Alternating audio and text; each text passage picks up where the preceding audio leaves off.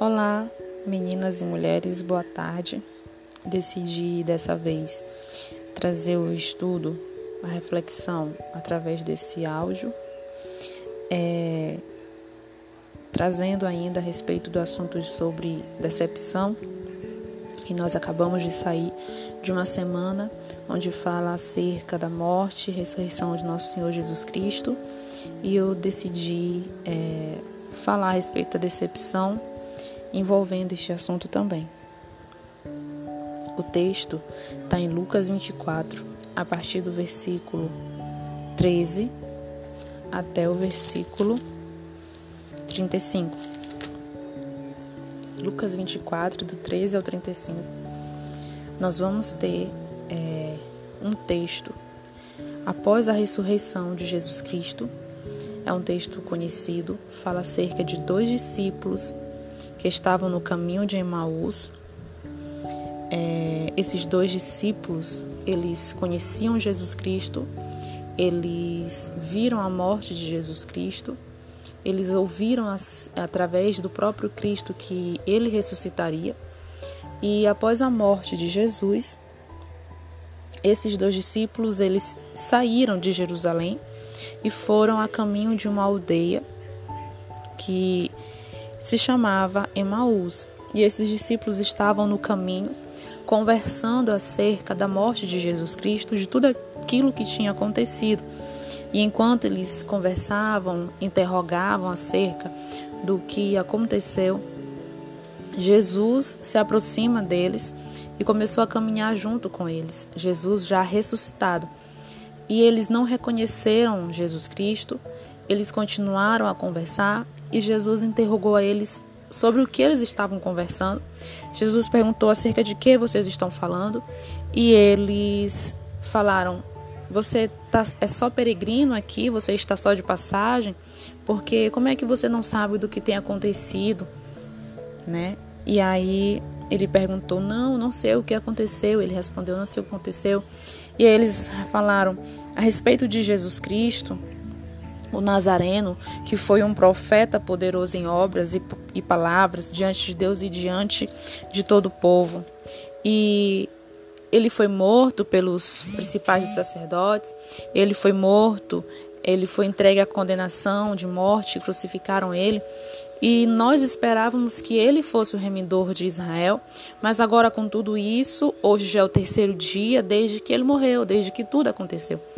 E aí eles continuam na narrativa dizendo que algumas mulheres até disseram ter visto ele, algumas outras mulheres disseram até que anjos anunciaram que ele estava vivo, mas que eles não acreditavam nisso até então.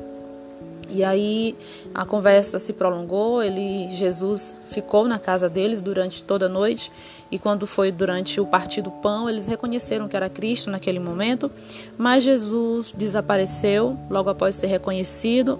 Então eles re reconheceram que aquele era Jesus, que de fato ele tinha ressuscitado. E aí diz que na mesma hora eles se levantaram e voltaram para Jerusalém, onde todos os outros estavam congregados, os outros onze, né, estavam congregados juntos ali com eles, e eles conversavam entre si: ressuscitou, verdadeiramente o Senhor ressuscitou. E eles começaram a conversar sobre isto. O que, que eu quero trazer, é, tirar desse texto para nossas vidas hoje, acerca do tema decepção. Nós vemos nesse caminho dois homens decepcionados com Jesus. Nós vemos nesse caminho dois homens desacreditados daquilo que Cristo já tinha, já havia dito. Jesus, enquanto estava com seus discípulos, em algumas narrativas, ele deixa claro que ele ressuscitaria. Ele deixa claro que ele teria que passar pelo momento de morte, mas que ele ia ressuscitar. Só que após a morte de Cristo, quando o corpo dele desaparece, ninguém cogita a possibilidade de ressurreição. As mulheres cogitam que roubaram o corpo de Jesus, mas não passa pela cabeça de nenhum deles e de nenhuma das mulheres que acompanhavam o ministério de Cristo que ele havia ressuscitado. Então, na mente desses dois discípulos que estavam saindo de Jerusalém, estavam indo embora para uma aldeia, na mente desses dois, é, tudo tinha ido por água abaixo. Na mente desses dois, todo o plano de salvação, de remissão, não foi, não foi concretizado, não aconteceu, porque eles falam bem claro: nós esperávamos que fosse ele o remidor. Mas agora, com tudo isso, já fazem três dias e nada aconteceu. E nada aconteceu. Isso é uma declaração de quem está decepcionado. Isso é uma declaração de quem está desacreditado. Mas o próprio Cristo estava ali ouvindo estas palavras da boca desses discípulos sem ser reconhecido. Nós nos decepcionamos várias vezes com as próprias promessas que Deus nos faz. Deus promete para uns grandes coisas, Deus promete para outros grandes milagres, portas se abrindo, tudo mudando, tudo sendo renovado. E aí se passam os dias e as coisas só pioram. Passam-se os dias e ao invés de a gente ver uma luz, tudo se torna ainda mais escuro. Eu tenho como exemplo a minha própria vida. A minha filha, Esther, ela tem promessa de cura, mas a cada dia que passa, aparentemente está muito mais distante o dia do milagre acontecer, porque ela só piora, porque as limitações só se tornam maiores na vida dela, porque aparecem cada dia mais diagnósticos sobre a vida dela. Então, ao invés das coisas caminharem para uma cura, para um milagre, caminham a, ao retrocesso. E isso acontece em várias áreas de nossas vidas, isso acontece é, com, com várias pessoas, com, com várias de nós que estamos aqui neste grupo, compartilhando os nossos problemas e unindo a nossa fé. Nós temos promessas, carregamos promessas, mas até chegar o dia do cumprimento dela, as coisas que acontecem são todas adversas, são contrastes com relação ao que nós ouvimos da parte de Deus. Mas o que eu tenho para dizer para todas nós nessa tarde, o que o Espírito diz a mim nessa tarde, é que o dia da ressurreição aconteceu. Jesus Cristo, apesar da morte ter sido uma morte brutal, mas Jesus Cristo ressuscitou como havia dito não era para ser surpresa para ninguém. Não era para surpreender ninguém, não era para causar dúvida em ninguém que ele ressuscitaria, porque ele já tinha dito. Da mesma forma, o Espírito Santo fala para nós nessa tarde: as promessas de Deus não é para causar dúvida em nenhuma de nós, porque foi ele quem disse. E se ele disse, pronto, vai acontecer. Vai acontecer. Mas nós temos uma fé muito instável um dia nós acordamos cheias de fé, de convicção, de planos, de projetos, de mudança, de transformação. Em outros dias nos acordamos com a nossa fé frustrada, decepcionada, minguada, não cremos mais. Mas nessa tarde, Jesus Cristo está do nosso lado, Ele está conosco neste caminho.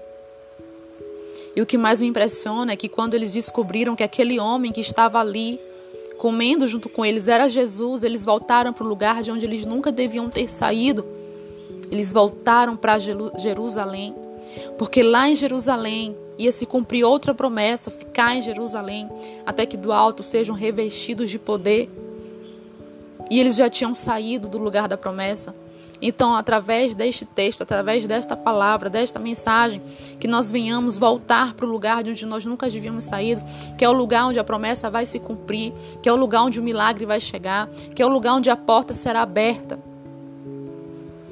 Aleluia. Que em nome de Jesus nós não venhamos nos decepcionar com as promessas de Deus. Mas se por acaso você é uma decepcionada, Nessa tarde, sinta Jesus se aproximar de você. Sinta Jesus junto contigo neste caminho e retorna para o lugar da promessa. Retorna para o lugar de onde você nunca deveria ter saído. Aleluia, Jesus. E deixe Cristo, deixe Cristo, Ele mesmo, Ele mesmo, por mais que Ele não precise, mas deixe Ele mesmo te provar que as promessas são reais e que elas vão se cumprir. Esta é a reflexão deste dia acerca desse assunto que nós temos tratado durante estas semanas, decepção. Não se decepcione com Cristo, porque Ele não, não nos decepciona. As promessas dele não são frustradas. É difícil, eu sei o quanto é difícil. Eu sei o quanto é difícil. Eu sei o quanto é difícil olhar para a Bíblia e ver pessoas que não diziam uma palavra para Jesus e saíam curadas.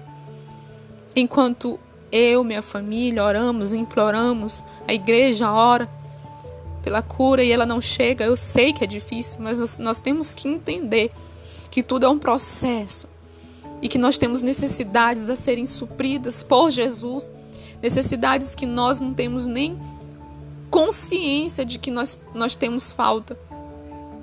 Nós achamos que nos falta uma roupa, nós achamos que nos falta um sapato, nós achamos que nos falta um bem material. Não, isso não nos falta. Existem coisas dentro de nós que nos falta muito mais do que as coisas externas. E quem tem consciência disso é o nosso Deus, é o nosso Pai. E Ele quer suprir essa necessidade. Mas a partir do momento que eu e você reconhecer que nós precisamos aí sim ele vai suprir. Por isso o milagre não chega. Por isso a promessa ainda não se cumpre. Nós precisamos primeiro ser supridas, porque senão a gente não vai aguentar nem carregar a promessa. Receba esta palavra nesta tarde. Creiam, acreditem naquilo que Deus tem prometido. Ele ressuscitou. Ele cumpriu com a sua palavra. Ele vai cumprir com a palavra dele em nós também. Uma boa tarde e a paz do Senhor.